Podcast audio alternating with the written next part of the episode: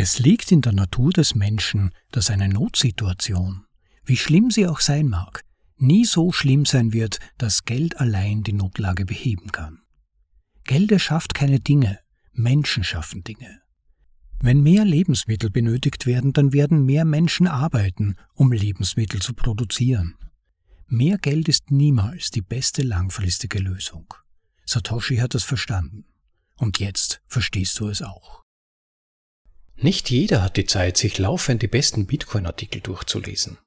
Aber zum Glück gibt es uns. Wir lesen sie dir vor. Übersetzt in die deutsche Sprache zum bequemen Anhören unterwegs oder daheim.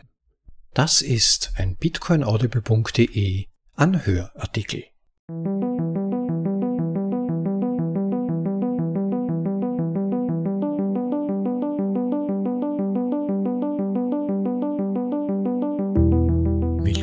Zur Folge Nummer 72 von bitcoinaudible.de, dem Podcast mit den besten Artikeln aus dem Bitcoin Space, übersetzt in die deutsche Sprache und dann für euch vorgelesen zum bequemen Anhören, ob unterwegs oder daheim.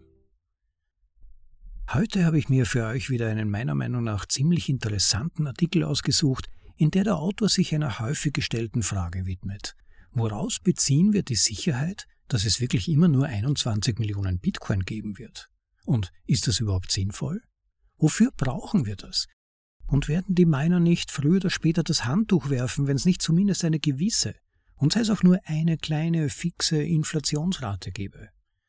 Ihr habt das sicher auch schon bemerkt, diese und ähnliche Fragen sind immer wieder Gegenstand von Diskussionen, und ich dachte mir, warum nicht einen Artikel für euch finden, der sich diesen Fragen, genau diesen Fragen von den Grundprinzipien Bitcoins aus annähert.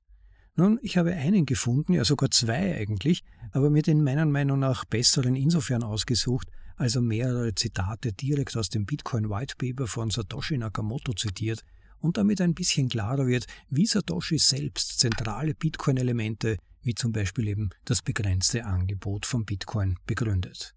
Damit wünsche ich euch spannende Minuten, bin schon gespannt, wie ihr darüber denkt, und wir springen direkt hinein in den Artikel mit dem Titel 21 Millionen sind nicht verhandelbar. Von Zeich of Earth. Im Originaltitel 21 Million is non-negotiable. Die wichtigste Neuerung von Bitcoin ist der fixe Bestand. Dies wird oft übersehen, selbst von den eifrigsten und freimütigsten Befürwortern des Protokolls. Sicher, die Befürworter werden für das fixe 21 Millionen Limit werben und sich dafür einsetzen. Aber verstehen Sie, dass dieser fixe Bestand die primäre Innovation von Bitcoin ist?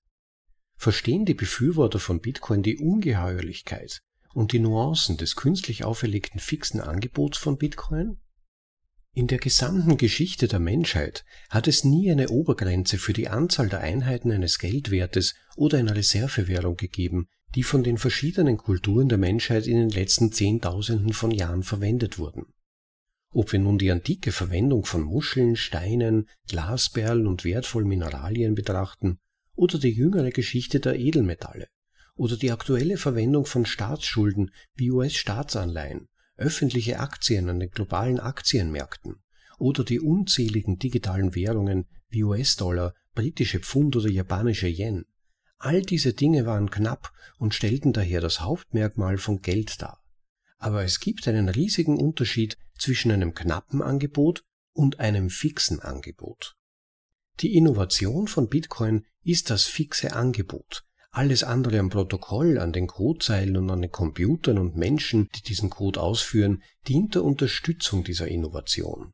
Alles andere ist zweitrangig gegenüber der primären Innovation, dem fixen Angebot. Der erste Absatz des Abschnitts Einführung des Bitcoin White Papers. Zitat Es hat sich ergeben, dass der Handel im Internet inzwischen fast vollständig darauf beruht, dass Finanzinstitute als zu vertrauende dritte Parteien dienen, um elektronische Zahlungen zu verarbeiten. Während dieses System für die meisten Transaktionen ausreichend gut funktioniert, leidet es nach wie vor unter den Schwächen eines Modells, das auf Vertrauen beruht. Vollständig unumkehrbare Transaktionen sind nicht wirklich möglich, da Finanzinstitute es nicht vermeiden können, in Streitfällen zu vermitteln. Die Kosten der Vermittlung erhöhen die Kosten der Transaktion, was die Mindestgröße für machbare Transaktionen erhöht und die Möglichkeit kleiner Gelegenheitstransaktionen eliminiert.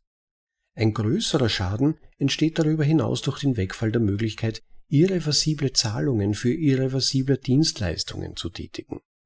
Durch die Option, Transaktionen rückgängig zu machen, erhöht sich das notwendige Vertrauen. Händler müssen ihren Kunden gegenüber misstrauisch sein und von ihnen mehr Informationen verlangen, als ansonsten notwendig wären. Ein bestimmtes Maß an Betrug wird als unvermeidbar akzeptiert. Diese Kosten und Zahlungsunsicherheiten können durch persönlichen Kontakt und die Verwendung einer physischen Währung vermieden werden. Doch es existiert kein Mechanismus für die Leistung von Zahlungen über einen Kommunikationskanal ohne eine vertrauenswürdige Partei. Ende des Zitats. Es ist außerordentlich schwierig, Menschen dazu zu zwingen, das Angebot von etwas zu begrenzen, das sie für wertvoll halten. Und mit Geld als dem wertvollsten Ding, den am meisten verkaufbaren Gut, sind die Bemühungen, das Angebot zu begrenzen, noch viel schwieriger. Betrachten wir ein paar Beispiele. Erstens zu den Währungen. Die Regierung der Vereinigten Staaten verfügt über spezielle Sondereinheiten, Gefängnisse und komplexe Druckmaschinen, um die Produktion von Dollarnoten zu begrenzen. Jedes Jahr werden Milliarden von Dollar ausgegeben, um das Angebot an Dollarscheinen zu begrenzen. Es werden sogar Menschen ermordet, nur weil sie verdächtigt werden, unerlaubt Dollarscheine herzustellen. Zweitens Schulden. Die Regierung der Vereinigten Staaten hält Sonderabstimmungen ab, um zu entscheiden, ob das Angebot an Staatsanleihen vor den Augen der ganzen Welt erhöht werden soll. Und es gibt spezielle private Zentralbanken, die geheime Sitzungen abhalten, um zu entscheiden, ob sie diese Anleihen kaufen und den globalen Wert anpassen sollen, da die Veränderungen in diesem Angebot und damit in ihrem Preis enorme globale Auswirkungen auf alle Märkte haben. Drittens Aktien. Veränderungen im Angebot von Aktien eines Unternehmens haben massive Auswirkungen auf die Marktkapitalisierung und das Vertrauen der Aktionäre. Spezielle private Abstimmungen werden abgehalten, um Änderungen in der Anzahl der ausgegebenen und im Umlauf befindlichen Aktien zu ermöglichen, wobei diese Änderungen durch staatliche und bundesstaatliche Gesetze durchgesetzt und überwacht werden. An dieser Stelle befindet sich ein Abdruck des Genesis-Blocks von Bitcoin, dem ersten jemals gemeinten Block von Bitcoin, und darunter der Text Satoshi wies auf das Problem der doppelten Ausgaben bereits im Genesis-Block hin. Und im ersten Block von Bitcoin steht The Times, 3. Januar 2009, Chancellor on brink on second bailout for banks. Kanzlerin steht kurz vor der zweiten Bankenrettung. Die Begrenzung von Geldgütern hat schon immer einen enormen Aufwand an Zeit, Energie und Vertrauen erfordert. Doch trotz all unserer Bemühungen ist es uns nicht gelungen, das Angebot an modernen Geldgütern in der Welt zu begrenzen. Irgendjemand, irgendwo, hat immer einen Weg gefunden, das Angebot zu erhöhen. Ob aus einem dringenden Grund zum Schutz des Allgemeinwohls, aus reiner Gier oder aus völliger Ignoranz. Die Menschen haben es in der gesamten aufgezeichneten Menschheitsgeschichte zu 100 Prozent geschafft, die Geldprämien aller Güter zu entwerten. Und dann war da noch Bitcoin. Ein Auszug aus den ersten Sätzen des Abschnitts Überblick des Bitcoin White Papers. Überblick. Eine reine Peer-to-Peer-Version eines elektronischen Zahlungsverfahrens würde es ermöglichen, dass Online-Zahlungen von einer Partei direkt an eine andere gesendet werden, ohne über ein Finanzinstitut zu gehen. Digitale Signaturen bilden einen Teil der Lösung, aber die Hauptvorteile gehen verloren, wenn weiterhin eine vertrauenswürdige dritte Partei notwendig ist, um Double Spending, also Mehrfachausgaben zu verhindern. Wir schlagen eine Lösung für das Double Spending Problem vor, indem wir ein Peer-to-Peer-Netzwerk benutzen. Ende des Zitats. Satoshi hat das Problem der zweifachen Geldausgabe des sogenannten Double Spending gelöst, aber auf eine Weise, die nur wenige verstehen. Selbst die eifrigsten Befürworter von Bitcoin verstehen seine Lösung nicht. Und es ist nicht überraschend, dass die Lösung missverstanden wird, weil die meisten dieser Befürworter das Problem, das gelöst wurde, nicht verstehen. Sicher, Satoshi erklärte in der Zusammenfassung seines White Papers, dass er eine Lösung für das Double Spending Problem habe, aber was genau ist das Double Spending Problem? Das Double Spending Problem war der Verlust von Geldwert. Die Lösung des Double Spending Problems bestand darin, den Verlust von Geldwert unmöglich zu machen. Laut Wikipedia ist die Fähigkeit, digitales Bargeld doppelt auszugeben, das mehr als einmalige Ausgeben von Geld, wobei das Opfer oder die Opfer einen geringeren Geldwert erhalten, als ihnen vorgegaukelt wurde. Der Akt des doppelten Geldausgebens ist im Wesentlichen dasselbe wie Geldfälschung oder Aufblasen der Geldmenge, also ein Verlust an Geldwert. Obwohl die Methoden dieser Handlungen unterschiedlich sein können, sind die Ergebnisse identisch. Jemand oder eine Gruppe von Menschen hat weniger Geldwert, nachdem jemand anderes oder eine andere Gruppe von Menschen entweder wissentlich oder unwissentlich das Gesamtangebot an Geldeinheiten erhöht hat. Mit anderen Worten, das Problem der doppelten Geldausgabe des Double Spending bestand darin, den Nenner so festzulegen, dass es keine Möglichkeit gab, die Gesamtmenge der im Umlauf befindlichen Geldeinheiten absichtlich oder versehentlich für einen kurzen oder längeren Zeitraum zu verändern. Anders ausgedrückt, das Ziel war es, einen Weg zu finden, die Gesamtmenge so festzulegen, dass es für niemanden oder keine Gruppe von Menschen möglich war, die Menge zu verändern. Und damit wäre das Problem des Double Spending gelöst. Der zweite und letzte Absatz des Abschnitts Einführung des Bitcoin White Papers, Zitat Notwendig ist ein elektronisches Zahlsystem, das auf kryptografischem Nachweis anstelle von Vertrauen basiert und es zwei bereitwilligen Parteien ermöglicht, Transaktionen direkt untereinander durchzuführen, ohne dass eine vertrauenswürdige dritte Partei benötigt wird. Transaktionen, bei denen es rechnerisch unmöglich ist, sie zu widerrufen, würden die Verkäufer vor Betrug schützen, und standardisierte Treuhandmechanismen könnten auf einfache Weise implementiert werden, um die Käufer zu schützen. In diesem Paper schlagen wir eine Lösung für das Double Spending Problem vor, die unter Verwendung eines verteilten Peer-to-Peer-Zeitstempelservers einen rechnerischen Nachweis der chronologischen Reihenfolge der Transaktionen erzeugt. Das System ist sicher, solange die ehrlichen Nodes mehr CPU-Leistung kontrollieren als jede kooperierende Gruppe von angreifenden Nodes. Ende des Zitats. Erlaube mir, die Eingangsfrage neu zu formulieren. Verstehen die Befürworter von Bitcoin die Ungeheuerlichkeit und die Nuancen des künstlich auferlegten fixen Angebots von Bitcoin? Bis jetzt haben wir die Ungeheuerlichkeit behandelt, und einige der Befürworter verstehen dies. Wir haben es mit einer Premiere in unserer Spezies zu tun. Ein Geld mit fixem Angebot. Das ist ein ziemlich gewaltiges Ereignis. Man kann es kaum überbewerten. Aber worum geht es bei den Nuancen? Es ist schwierig, diesen Punkt zu verstehen. Es ist, als würde man versuchen, einen brillanten Gedanken zu formulieren, der einem plötzlich entfallen ist und nie wiederkehren wird. Wir müssen die Nuancen verstehen, um das Ausmaß wirklich zu begreifen. Wir müssen die Nuancen verstehen, um zu begreifen, warum und wie die Hauptinnovation von Bitcoin das fixe Angebot ist. Das Bitcoin-Protokoll hat Code, der das Angebot festlegt. Beginnend mit 50 Bitcoins pro Block gibt es alle 210.000 Blöcke eine Halbierung des Angebots an Bitcoins und mit 33 Halbierungen liegt die kulminierende Gesamtausgabe von Bitcoin-Einheiten bei knapp 21 Millionen. Eine Gesamtsumme von 20.999.999,9769000. Natürlich gibt es auch einige Bitcoins, die aus verschiedenen technischen Gründen für immer verloren sein könnten. Der Einfachheit halber beträgt die Gesamtzahl jedoch 21 Millionen. Die Computer führen also diesen Code aus, und das ist der Gesamtbestand. Das ist einfache Mathematik aus der 11. Klasse. Dank dafür an Greg Foss. Aber wer betreibt die Computer, auf denen der Code läuft? Das ist der springende Punkt. Das ist der Punkt, an dem du und ich und unsere Kinder und die Kinder unserer Kinder und die Kinder ihrer Kinder vortreten und die Fahne hochhalten. Wir halten die ehrlichen Notes aufrecht, auf die Satoshi in seinem White Paper Bezug genommen hat. Wir sind die Nuance. Wir treffen die bewusste Entscheidung, das Angebot zu fixieren. Jeder könnte eine neue Version von Bitcoin erstellen, mit einem erhöhten Angebot an Bitcoin und all die schrecklichen Gründe erklären, warum die Welt untergehen wird, warum Bitcoin scheitern wird, wenn wir nicht die neue Version, die Version mit einem erhöhten Angebot betreiben. Wie bereits erwähnt, ob aus irgendeinem dringenden Grund, um das Allgemeinwohl zu schützen, oder aus purer Gier oder aus völliger Ignoranz, Die Menschen haben es in der gesamten aufgezeichneten Menschheitsgeschichte zu 100% geschafft, die Geldprämien aller Güter zu entwerten.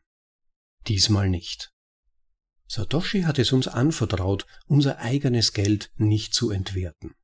Und wir werden diese Flagge für immer hochhalten.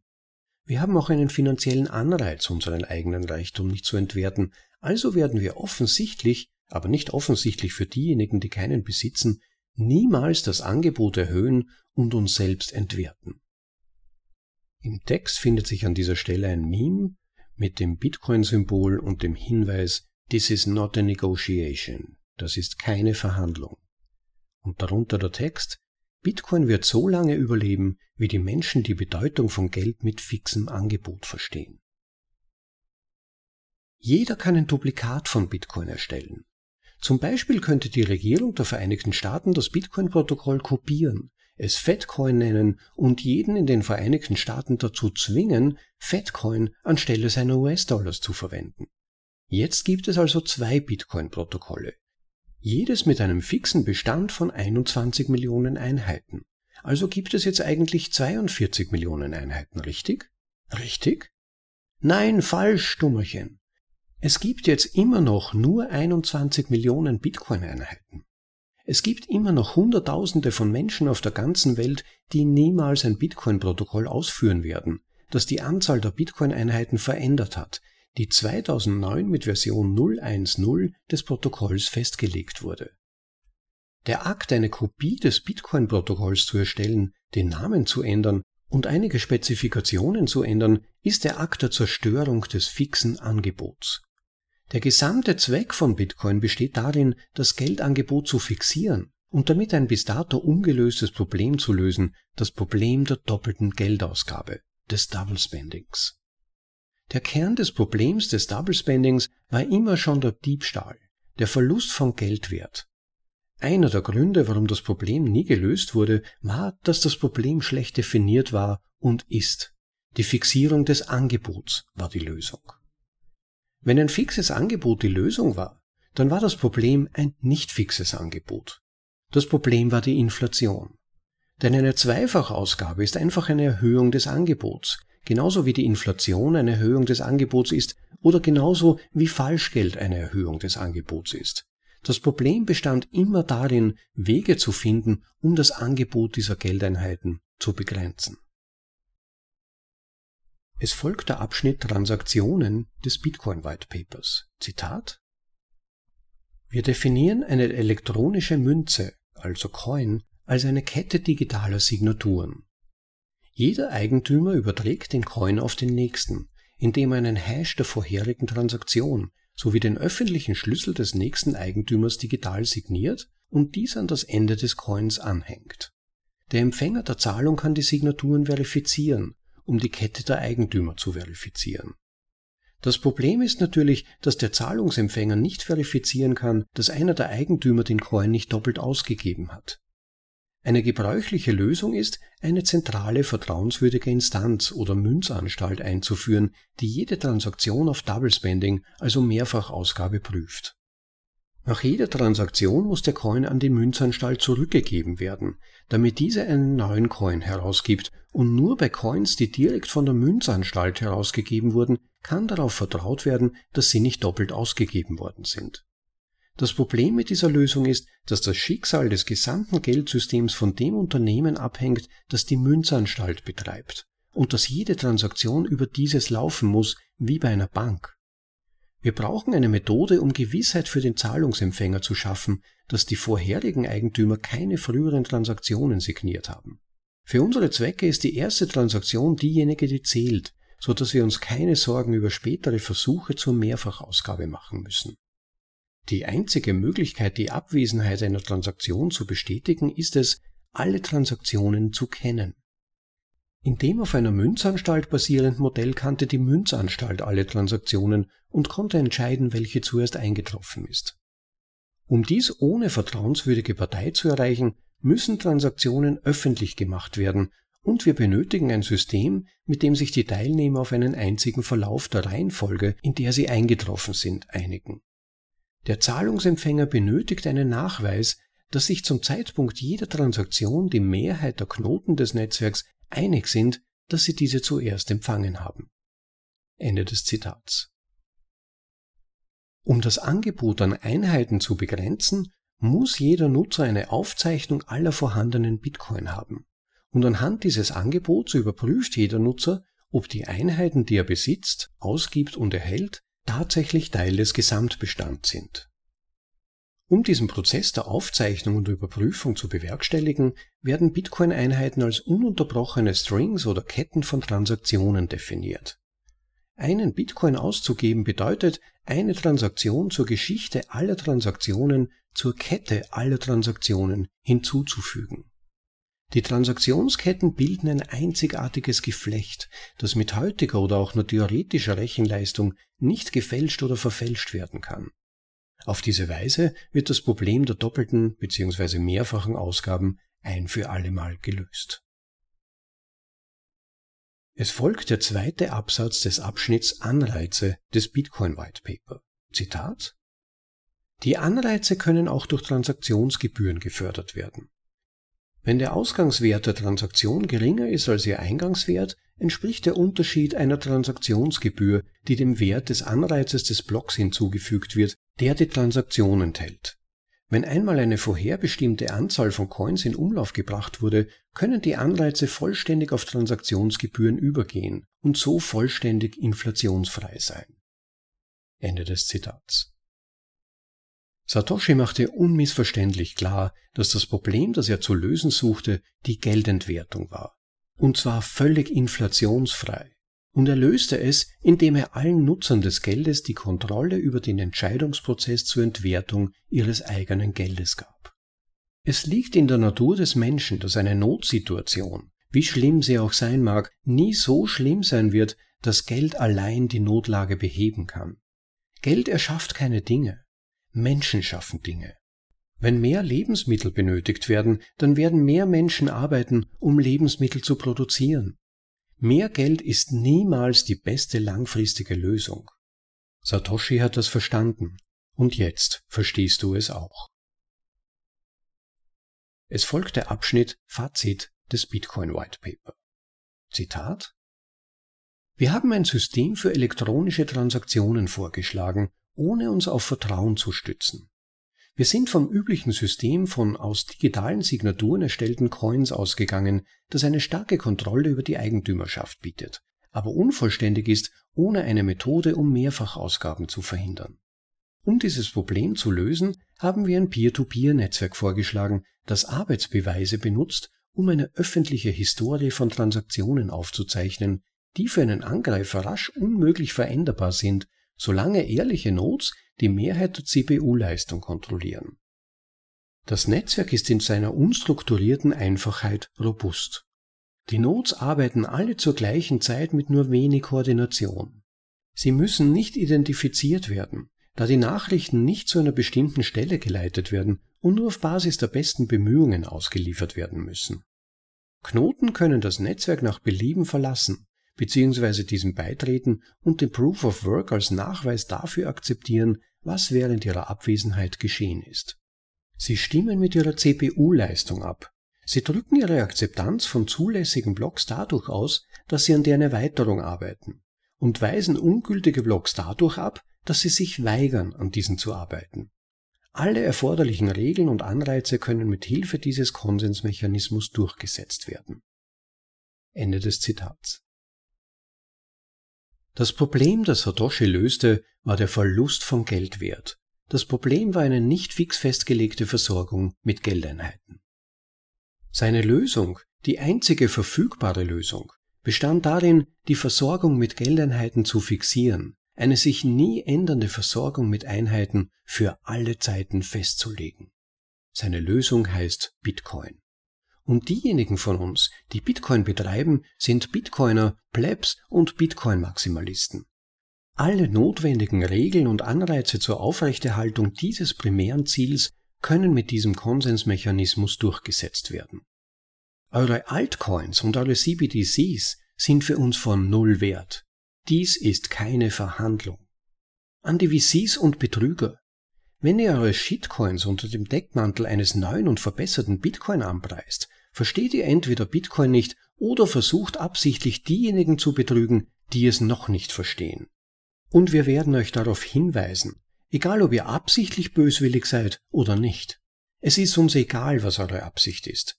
Das Problem der doppelten Ausgaben ist gelöst. Es gibt nur eine Lösung, eine fixe Versorgung. Es gibt keine Möglichkeit, ein fixes Angebot zu verbessern. So etwas vorzuschlagen ist bestenfalls Ignoranz. Und die Absicht interessiert uns nicht. Informiert euch darüber, was Bitcoin ist oder verschwindet. An die Regierungen und Overlords. Wenn ihr uns unter Androhung des Todes zwingt, eure Fatcoins bzw. CBDCs zu benutzen, werden wir sie natürlich benutzen. Aber wir werden nicht aufhören, unseren Bitcoin zu benutzen. Und ganz sicher nicht unter Androhung des Todes.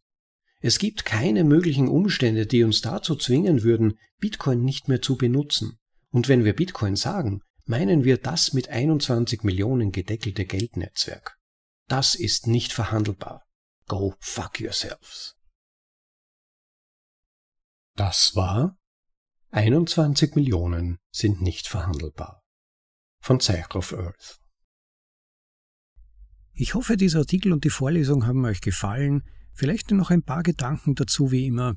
Ja, also die limitierte Menge ist eine der wichtigsten Eigenschaften von Bitcoin. Man kann über alles diskutieren und Bitcoin ist natürlich in vielen Elementen eine Innovation und in gewisser Weise eine Einmaligkeit, aber die absolute Knappheit, die digitale Knappheit, das schlägt im Prinzip alles und das ist die hervorragendste Eigenschaft und eine der wichtigsten Eigenschaften. Und der Autor argumentiert eben auch meiner Meinung nach sehr schlüssig, dass, wenn man daran etwas ändern würde, Bitcoin einfach nicht mehr dasselbe wäre. Wir hatten das schon in mehreren Vorlesungen und Artikeln, denen wir uns gewidmet haben. Ich werde darauf auch in den Shownotes, in den in Hinweisen zu dieser Episode verweisen. Schaut euch die Links an, da findet ihr tiefergehende Vorlesungen dazu. Aber im Prinzip geht es darum, dass es einen sogenannten sozialen Kontrakt gibt, eine Übereinkunft aller Teilnehmer am Bitcoin-Netzwerk, dass das, was Bitcoin ist, diese Blockchain ist mit 21 Millionen Coins, Einheiten, Token, wie man auch immer sie nennen möchte, und eine Änderung daran wäre eigentlich nicht mehr Bitcoin. Niemand kauft Bitcoin, weil ihm egal ist, wie viele Bitcoin es gibt. Das ist eine fundamentale Übereinkunft aller Teilnehmer in diesem System, in diesem Netzwerk. Die Transaktionen sind sekundär. Denn wenn etwas hohen Wert hat, transportiert man es einfach und nimmt lange Wege und aufwendige Verifizierung in Kauf. So wie wir das früher bei Silber, Edelsteinen und so weiter gesehen haben. Und vor allem natürlich in relativ jüngerer Vergangenheit mit Gold. Gold ist äußerst schwierig und komplex zu transportieren, auch weil es ja gesichert werden muss. Es ist äußerst aufwendig zu verifizieren und doch wird es gemacht. Weil das bislang das wertvollste Geldmittel war, das uns zur Verfügung gestanden ist. Aber Bitcoin erfordert all diesen Aufwand nicht einmal, sondern ist ja um tausendfaches schneller und günstiger im Transport, aber auch in der Verifizierung als Gold. Es kommt immer auf den Wert an, den wir dem Geld als solches beimessen. Alles andere kommt danach. Ein Tauschmittel, ein sogenanntes Medium of Exchange, das muss zunächst mal selbst Wert haben, das ist die Basis. Nur das wollen wir überhaupt transportieren. Und das bringt uns ein wenig auch zur vorigen Vorlesung Bitcoin versus Gold von Pierre Rochard. Solltet ihr den noch nicht gehört haben, hört auf jeden Fall mal rein. Das war Folge Nummer 71, Bitcoin versus Gold von Pierre Rochard, in dem er gewissermaßen in der Essenz erklärt. Er hat sich lange mit diesen Fragen schon beschäftigt, aber quasi seine Conclusios, warum Bitcoin Gold bei Weitem überlegen ist. Und das ist auch, warum wir keine Zahlungsnetzwerke haben, mit denen wir beispielsweise Pakete von Staub transportieren. Es macht ja den Staub nicht wertvoller, wenn wir ihn in Windeseile rund um den Globus transportieren können. Nur plötzlich möchte jeder Staub transportieren. Nein, zunächst brauchen wir etwas Wertvolles, das Menschen transportieren können, möchten. Und auch ein guter Punkt, der im Text vermittelt wurde, wie ich finde, ähm, was für ein großer, großer Vorteil die Einfachheit der Parameter von Bitcoin ist. 21 Millionen, Halbierung alle vier Jahre, fixe Zahlen überall. Denn Dinge, die einfacher zu verstehen sind, denen können wir eher vertrauen. Wir haben dann das Gefühl, und es ist ja auch ein Fakt, dass wir dann einfacher überprüfen können, ob alle diese Faktoren der Wahrheit entsprechen, ob sie sich tatsächlich so verhalten. Und genau dieser Faktor, diese Einfachheit und im Prinzip die Schönheit dieser Einfachheit, ist ja ein Faktor, der Bitcoin sehr von Altcoins, den sogenannten Shitcoins, unterscheidet. Denn wenn man sich dort mal an, ansieht und durchliest, wie diese Systeme funktionieren und wie sie von den Entwicklern intendiert sind, sind das meist äußerst komplexe Beschreibungen, die sich zum Teil über Dutzende von Seiten erstrecken, wo im Prinzip keiner wirklich versteht, warum das so entworfen wurde, wo oft dann auch noch nachträglich natürlich Änderungen erforderlich sind, weil man irgendwann draufkommt, das funktioniert so nicht. Und Neulinge denken sich dann oft, ja, wie genial und wie ausgetüftelt das ist, da müssen wirklich Experten am Werk sein. Aber tatsächlich tun sich die Experten halt einfach schwer zu argumentieren, warum sie etwas anderes als Bitcoin, das ja diese Einfachheit bringt, entwickeln müssen. Insofern müssen sie Layer über Layer, Schicht über Schicht von neuen Erklärungen bieten, warum etwas anders sein muss und wie genau das dann zusammenwirken wird, sodass am Ende etwas doch viel, viel Besseres rauskommt. Aber natürlich sind solche Systeme dann noch viel komplexer und damit auch viel fehleranfälliger. Es gibt viel mehr Parameter, bei denen etwas schiefgehen kann und natürlich auch viel mehr, das verhindert, dass man diese Systeme tatsächlich verstehen kann und nachvollziehen kann, wie sie funktionieren. Aber natürlich führt Einfachheit auch dazu, dass wir sehr vorsichtig sein sollten, diese Parameter zu verändern. Die 21 Millionen Zahl beispielsweise, die wird so stark mit Bitcoin assoziiert, eben wie auch erwähnt, der soziale Kontrakt, den es bezüglich Bitcoin gibt, dass es absurd wäre, sie schlicht und einfach nur aufgrund von irgendwelchen Sorgen, dass vielleicht irgendwann einmal die Miner nicht mehr genug Geld bekommen könnten, einfach zu verändern, nachzuadjustieren.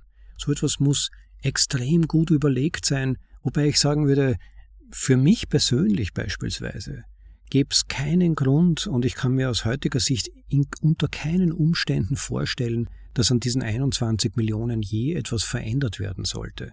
Da gibt es andere Möglichkeiten. Und was die Finanzierung der Sicherheit betrifft, zum Beispiel eben durch Mining, gibt es wohl hunderte andere Wege, das zu erreichen. Sollte es nicht funktionieren mit dem bestehenden System, da sollten wir aber die Kernkomponenten von Bitcoin nicht berühren. Man könnte zum Beispiel überlegen, vielleicht doch mal die Blockgröße zu erhöhen oder so, obwohl auch das, nur um keine Missverständnisse aufkommen zu lassen, ich keinen Grund im Moment sehe, nicht einmal während der nächsten paar Jahre, daran irgendetwas auch nur zu verändern nur aufgrund irgendeines Bauchgefühls oder aufgrund von irgendwelchen Hochrechnungen für 20 Jahre in die Zukunft. Wenn es einige Zeit lang ein Problem gibt, dann kann man sich darum kümmern. Aber bis dahin muss man mal dem System die Möglichkeit geben, sich zu bewähren und das kann durchaus auch durch einige Zyklen von Problemen und Herausforderungen gehen. Aber wir sollten im Grunde davon ausgehen, dass das System in dieser Einfachheit und mit den Parametern, die es im Moment hat, funktioniert und versuchen, potenzielle Schwierigkeiten auf andere Weise zu lösen, als eben die Kernkomponenten zu verändern. Und da ist eben die Ausgabemenge wesentlich wichtiger als andere Parameter, wie eben zum Beispiel die Blockgröße. Bitcoin sind 21 Millionen, das ist ein Feature, eine Kerneigenschaft. Nebenbei ermöglicht sie auch, und das führt der Artikel, finde ich, hervorragend aus, äh, eine absolute Kontrolle über die verfügbare Geldmenge und dass es kein Double Spending gibt. Die Gesamtmenge ist transparent und sichtbar und überprüfbar. Das sagt ja auch der Artikel. Ja, eigentlich das White Paper an sich über die fixen Parameter ermöglicht Bitcoin eine sichere Feststellung, dass Double Spending nicht stattgefunden hat. So steht's im White Paper. Der einzige Weg, das Fehlen einer Transaktion zu bestätigen, ist, alle Transaktionen zu kennen. Da gibt es natürlich einen Konflikt zwischen diesem Anspruch und dem Bedürfnis nach Privatheit, aber Bitcoin gibt der Vertrauenswürdigkeit, der Funktionalität und der Unkorrumpiertheit des Geldsystems eben Vorrang gegenüber der Privatheit. Auch das sozusagen ein Abstrich für diese Hauptfeatures, diese Hauptparameter. Es ist eine weitere dieser Priorisierungen, bei der man sich entscheiden kann, was Priorität hat. Höchstmögliche Privatheit von Bitcoin-Transaktionen muss also auf anderen Wegen erzielt werden als durch simple Transaktionen auf dem Base Layer. Und da gibt es ja auch schon einige, wie eben zum Beispiel CoinJoin und so weiter. Aber das würde jetzt zu weit führen, sich dem zu widmen. Aber die Ermöglichung absoluter und vor allem nachweislicher Begrenztheit im digitalen Reich, Das ist die Errungenschaft von Bitcoin, das ist die Innovation. Und die steht als wesentliche Eigenschaft über allen anderen. Sie ist die Basis, auf der wir dann weiteres aufbauen können. Aber was ermöglicht die absolute Sicherheit über die Geldmenge, also den Beweis, dass kein Double Spending erfolgt ist? Und da greife ich nochmal zurück auf, einen, auf eine Passage aus dem Bitcoin White Paper. In diesem Paper schlagen wir eine Lösung für das Double Spending Problem vor, die unter Verwendung eines verteilten Peer-to-Peer-Zeitstempel-Servers einen rechnerischen, computational im Englischen, Nachweis der chronologischen Reihenfolge der Transaktionen erzeugt. Also das ist im Prinzip die Erstellung einer digitalen Uhr. Bitcoin ist eine Zeitchain. Bitcoin ist eine Zeitdatenbank mit rechnerischem Beweis. Ihr könnt euch das vorstellen wie ein verteilter Server auf Tausenden von Computern. Der Ablauf der einzelnen Vorgänge kann damit nachgewiesen werden und bewiesen werden. Aber das funktioniert nur mit einer limitierten Anzahl an Einheiten und mit ökonomischem Wert, der dieser Service bietet. Wenn es keinen Bedarf für Beweisbarkeit und Nachvollziehbarkeit von Transaktionen und vom zeitlichen Ablauf gäbe, dann hätte dieser Service keinen Wert und das System würde als solches nicht funktionieren. Aber der Netzwerkeffekt von Bitcoin ist ja tatsächlich so stark. Der bietet quasi eine Wertcloud, eine beweisbare Geschichte ökonomischer Aktivität, eine beweisbare Geschichte von ökonomischem Austausch. Es ist eine Zeitchain, mit einer transparenten und nachvollziehbaren, beweisbaren Abfolge von Ereignissen. Mit welchen sonstigen globalen Standards könnte man das vergleichen? Ja, vielleicht mit der Uhrzeit. Jede Minute auf jeder Uhr hat 60 Sekunden. Auch das ist ein globaler Maßstab. Wir passen nicht ständig die Definition der Zeiteinheiten an, nur damit die Zeit für alle besser passt. Es ist für ökonomische Aktivität, aber auch soziale Zusammenhänge ganz, ganz wichtig, möglichst fixe Bezugssysteme zu haben. Wenn wir die Bezugssysteme selbst verändern, dann verlieren wir uns. Ein weiterer wichtiger Punkt im Text fand ich, dass eben Menschen immer versuchen werden, die Geldmenge zu ihren Gunsten zu manipulieren. Ob es uns passt oder nicht, das ist unsere Natur. Wenn etwas wertvoll ist, wollen wir mehr davon haben. Aber das Problem ist, wenn eine Partei Vorteile davon hat, ist es automatisch zum Nachteil aller anderen. Das heißt, es funktioniert eigentlich nur, wenn eine Partei oder wenn wenige einen Vorteil daraus haben. Wenn wir alle einen Goldesel im Garten hätten, wäre dann wäre Gold nichts wert. Und so heißt dann im Artikel, es liegt in der Natur des Menschen, dass eine Notsituation, wie schlimm sie auch sein mag, nie so schlimm sein wird, dass Geld allein die Notlage beheben kann. Geld erschafft keine Dinge, Menschen schaffen Dinge. Ja, ich würde sogar so weit gehen zu sagen, dass Geld allein gar keine Situation lösen kann. Ebenso wenig wie es auch Dinge andererseits nicht schlimmer machen kann. Geld ist nur ein Mittel zum Zweck, ein Medium an sich, und häufig wird es leider verwendet, um Situationen zu verschleiern, vor allem eben dann, wenn die Geldmenge manipuliert wird. Aber nur weil ich auf einem Stück Papier zum Beispiel Brot draufschreibe, ist es kein Brot, wenn ich künstlich Geld erzeuge, dann wird ja nicht mehr Wirtschaftsaktivität erzeugt. Geld ist ein Verteilungsmechanismus. Wenn ich seine Menge manipuliere, dann tue ich eigentlich nichts, als zu verschleiern, was tatsächlich passiert, wo und wie tatsächliche Ressourcen verschwendet wurden oder wo sie hin verschoben wurden. Dadurch wird das Angebot-Nachfrage-Verhältnis verschleiert und wir haben eigentlich dann nach weniger Information als vorher über die wirtschaftliche Aktivität, den Preis über Waren und Dienstleistungen, All das wird auch durch weniger aussagekräftig. Das System wird sozusagen immer intransparenter und es wird immer schwieriger zu ermessen, was tatsächlich abläuft. Im Prinzip sind das Tricks so ähnlich wie wenn ich Geldprobleme habe und dann beginne mein eigenes Haushaltsbudget zu manipulieren. Und nur um dann sagen zu können, hey, ich bin im Plus. Ich hoffe, es ist jedem klar, wie dumm das wäre. Aber im großen Maßstab, in unserer Wirtschaftspolitik, im Finanzwesen, läuft es nicht anders ab. Und insofern ist Bitcoin so eine wichtige Innovation mit dieser Transparenz, mit der Ähnlichkeit der Geldmenge, in der es eben kein Double Spending, keine Mehrfachausgaben einer bestimmten ökonomischen Aktivität gibt, in der sie mehrfach verbucht wird, in der künstlich Geld erzeugt wird und dann gesagt wird, ja, wir haben das aus dem Nichts erschaffen und das bedeutet wirtschaftliche Aktivität. Nein, die wirtschaftliche Aktivität bleibt die gleiche, nur das Geld wird mehr.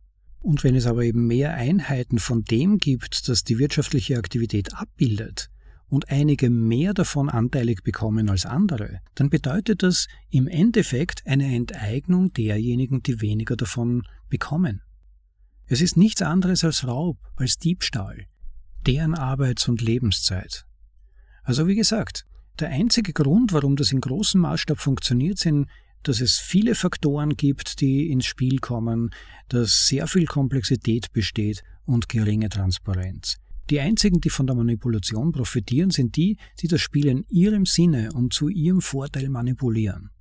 Wer bekommt die erste Auszahlung des neu gedruckten Geldes? Wer bekommt den ersten Großkredit? Wer wird der Kantillionär? Solltet ihr vom Cantillon-Effekt noch nicht gehört haben, der beschreibt im Prinzip diesen Umstand, dass diejenigen, die in der Nähe der Gelddruckmaschine sitzen, Vorteile haben, während alle anderen im Prinzip sukzessive enteignet werden. Die Innovation, der Wert von Bitcoin ist, dass man die Buchhaltung nicht manipulieren kann. Wir wissen exakt, wie viele Bitcoin es gibt und wie viele wir selbst im Verhältnis zum Gesamten haben. Das ist unglaublich wertvoll und wird, wie der Autor richtig sagt, sogar von vielen Bitcoinern völlig unterschätzt. Natürlich kann jeder sagen, ja, selbstverständlich 21 Millionen Bitcoin gibt's, aber den Wert, das Werteversprechen, das allein in diesem Faktor, in dieser fixen Größe liegt, ist häufig unterschätzt. Der Fakt, dass das Gesamtangebot niemals mehr werden kann, ist der einfachste Beweis und der Maßstab für Wert. Und insofern stimme ich dem Autor zu, 21 Millionen sind nicht verhandelbar. Danke, Zach, für diesen großartigen Artikel, sehr spannende Gedanken und auch die Bezugnahme direkt zum Bitcoin White Paper habe ich als sehr interessant und bereichernd dabei empfunden. Vielen Dank für diesen Artikel. Bitte schaut mal auf der Medium-Page des Autos vorbei. Ich werde natürlich wie immer auf unserer Website beim Eintrag zu dieser Episode drauf verlinken, damit ihr euch da reinklicken könnt. Und solltet ihr es nicht schon getan haben, bitte nutzt jetzt die Gelegenheit, auch den Artikel, die Vorlesung selbst zu liken in unserem Podcast, in der App, in der ihr gerade euch jetzt befindet. Klickt bitte den Like-Button, wenn es euch gefallen hat. Und hinterlasst natürlich auch Kommentare. Wenn euch das in der App möglich ist, in der ihr diese Episode anhört, dann tut's dort. Aber natürlich gerne auch auf unserer Website direkt oder auf YouTube. Da bekomme ich sie dann auch zu lesen, in aller Regel vielleicht ein paar Tage verspätet, aber doch kann dann zum Teil vielleicht auch noch Möglichkeit darauf antworten. Und ihr könnt sie natürlich auch für Tipps oder Empfehlungen nutzen, auch für Feedbacks. Ich bin immer sehr dankbar, wenn man auch mal von einem jemanden Außenstehenden hört, wie das Angebot ankommt, ob das für euch spannend ist, ob euch andere Themen interessieren würden. Gebt uns einfach Feedback. Ob positiv oder negativ oder nachdenklich oder anregend, alles ist willkommen und bietet mir mehr Information darüber, wie ihr das seht und was euch interessieren würde und was euch zum Teil vielleicht aber auch nicht interessiert. Vielleicht kann ich ja den einen oder anderen von euch auch ein bisschen motivieren, vielleicht den Podcast als solches zu unterstützen. Da gibt es viele Möglichkeiten dazu, vom einfachen Weiterempfehlen in Gruppen, in denen ihr lest und schreibt, über Twitter, in diversen sonstigen Supportgruppen oder so. Macht andere bitte auf den Podcast aufmerksam. Das hilft uns bei der Bekanntheit, um mehr Leute zu erreichen. Und vielleicht letztendlich auch natürlich Bitcoin selbst. Das ist ja der eigentliche Grundgedanke, warum dieser Podcast ins Leben gerufen worden ist, um die Message zu verbreiten, um Leute besser zu informieren. Und ich hoffe, dass wir damit einen kleinen Beitrag liefern. Und wenn ihr den Podcast verteilt und andere darauf hinweist, dann multipliziert das natürlich die diesbezüglichen Möglichkeiten. Wer vielleicht sogar aber auch bereit ist, den Podcast finanziell ein bisschen zu unterstützen.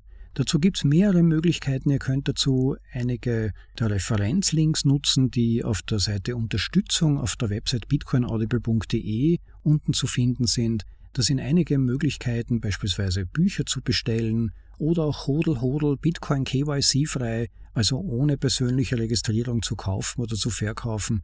Ich denke mir, KYC freie Bitcoin zu besitzen, wird vermutlich immer wichtiger werden. Nutzt insofern dieses sehr ausgeklügelte Angebot von Hodel Hodel Bitcoin KYC frei zu kaufen. Einen Referenzlink dazu findet ihr eben im Unterstützungsbereich unserer Website bitcoinaudible.de und spart damit sogar Spesen. Ja, und zuletzt noch ein kleiner Tipp. Wer die älteren Folgen unseres Podcasts noch nicht gesehen hat, sich noch nicht durchgeklickt hat, was da alles schon vorgelesen wurde, schaut mal rein. Wir versuchen immer die besten Texte zu finden und ich bin überzeugt, dass wenn ihr da durchklickt, einiges dabei ist, das euch auch interessieren könnte, damit das nicht vernachlässigt wird und man vielleicht nicht noch etwas sucht, das es ohnehin schon in vorgelesener Form von uns übersetzt in die deutsche Sprache gibt. Ich hoffe, die heutige Folge hat euch gefallen und euch interessiert. Ich hoffe natürlich auch, ihr seid jetzt noch überzeugtere 21 Millionen Anhänger. 21 Millionen sind nicht verhandelbar. Spread the message, Leute. Teilt die Folge mit anderen. Würde uns, wie gesagt, sehr freuen. Und damit wünsche ich euch noch einen schönen Tag. Genießt das Leben, freut euch dran und bis zum nächsten Mal. Ciao, euer Rob.